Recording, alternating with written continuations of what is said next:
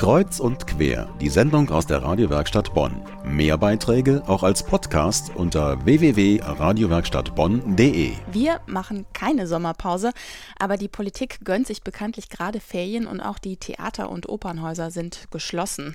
Für Kulturliebhaber sind die Ferien also keine leichte Zeit. Zum Glück aber gibt es die Band Rumpelstil aus Berlin, denn die sorgt hier ganz bald für das kulturelle Highlight schlechthin. Am 31. August gibt es wieder das berühmte Taschenlampenkonzert vor dem Poppelsdorfer Schloss. Ein einzigartiges Lichtspektakel, bei dem die ganze Familie mitmachen bzw. mitleuchten kann. Die vier Musiker von Rumpelstil touren mit diesem Konzert bereits seit zehn Jahren durch Deutschland. Also man kann sagen, das ist hierzulande schon eine echte Institution. Und dass die Bonner auf dieses besondere Konzert nicht verzichten müssen, dafür setzt sich jedes Jahr Insa Backe ein. Herzlich willkommen, Frau Backe, hier im Kreuz- und Querstudio. Ich freue mich, danke. Sie sind ja jetzt nicht hauptberuflich Taschenlampenkonzertorganisatorin, sondern eigentlich Journalistin beim WDR. Klären Sie uns kurz auf, wie kommt diese Verbindung zustande zu der Band?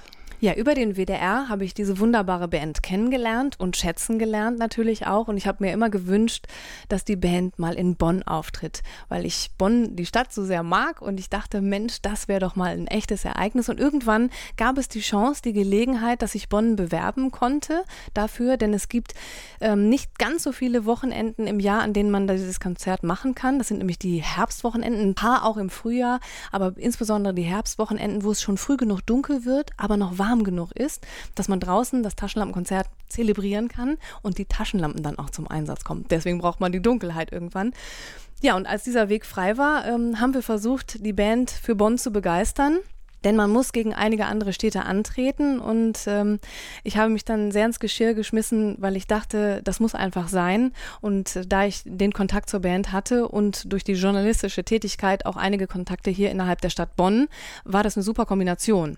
Und die Universität hatte sich dann netterweise auch ziemlich zügig bereit erklärt, da mitzuarbeiten und die Fläche vor dem Poppelsdorfer Schloss, die Wiese zur Verfügung zu stellen. Das ist ja nicht selbstverständlich, denn unter dem Taschenlampenkonzert kann man sich erstmal nichts vorstellen vorstellen, wenn man nicht mal da gewesen ist. Genau. Was ist denn das Besondere jetzt daran? Das Besondere ist, dass es generationsübergreifend großartig ist, weil es eine wahnsinnig tolle Band ist, hervorragende Musiker, die eben nicht so einfach in diese Kindermusiksparte einzuordnen sind, weil sie auch alle Soloprojekte noch haben und Erwachsenenmusik machen, Jazz, Funk, Pop, alles ist dabei, Klassik auch.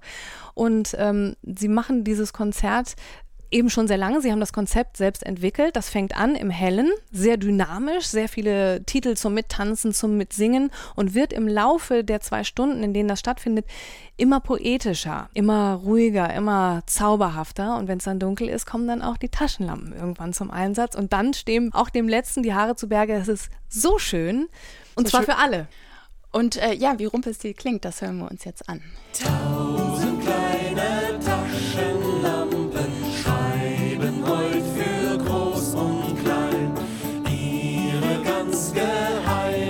Wünsche in den Abendhimmel rein. Mal geht's gut und mal daneben. Die Band Rumpelstil mit tausend kleine Taschenlampen. Das geht eigentlich richtig gut ins Ohr. Also ist ja nicht nur Musik für Kinder, oder? Das stimmt. Das ist Musik für alle Generationen. Da können äh, Studierende hinkommen. Das passiert auch ganz oft äh, auf der Wiese vor dem Poppelsdorfer Schloss. Da kommen Familien mit Kindern hin, da kommen Rentner hin.